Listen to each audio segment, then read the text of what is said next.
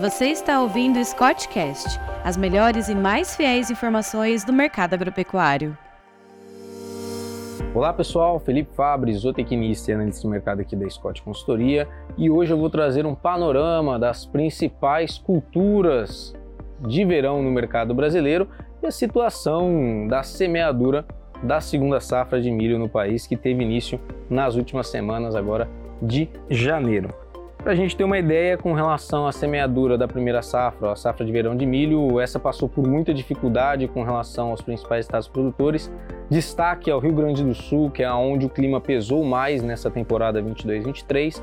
Nós estamos trabalhando aí com uma estimativa de quebra de produção, a depender da região no Rio Grande do Sul, segundo a Emater, de quase 35 a 50% de perdas de produtividade nas lavouras em função do déficit hídrico.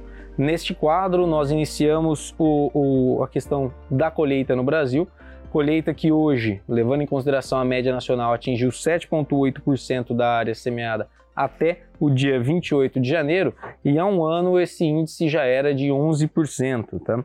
Destaque ao Rio Grande do Sul, que os trabalhos de colheita estão mais avançados aqui no mercado brasileiro, com 31% da área já colhida, lembrando que essa colheita está sendo marcada por uma quebra de produtividade, assim como na safra passada, e no ano passado nós tínhamos 34% das áreas já colhidas no Rio Grande do Sul nesse mesmo período, segundo a Conab.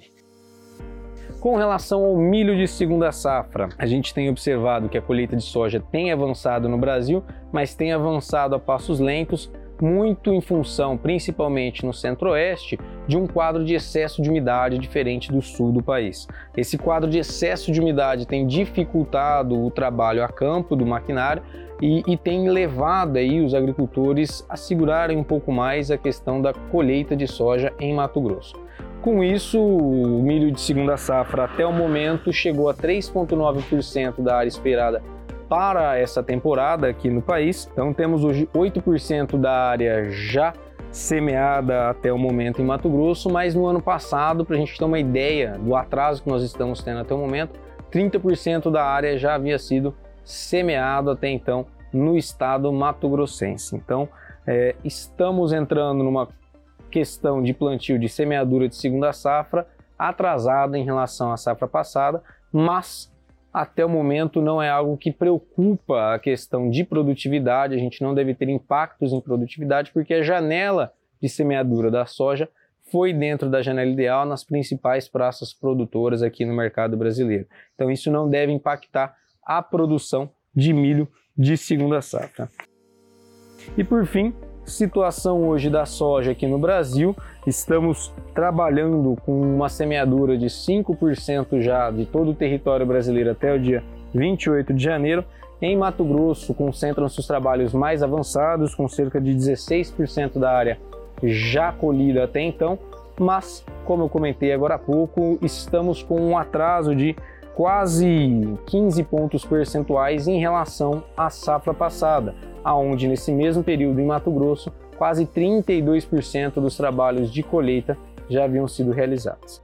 A grosso modo, hoje a gente tem uma expectativa muito positiva com relação às principais culturas do Brasil, tanto para a soja quanto para o milho. Para a soja, espera-se quase 150 milhões de toneladas a serem colhidas no país, a se confirmar as quebras de produção no sul e para o milho, estamos estimando uma produção no ano safra 2022-23 de cerca de 125 milhões de toneladas. Se confirmadas essas produções, teremos um ano recorde com relação à oferta, tanto de soja quanto de milho, levando em consideração que a gente ainda precisa analisar a questão aí de produtividade no Rio Grande do Sul e como isso impactará é, a questão de oferta no mercado brasileiro.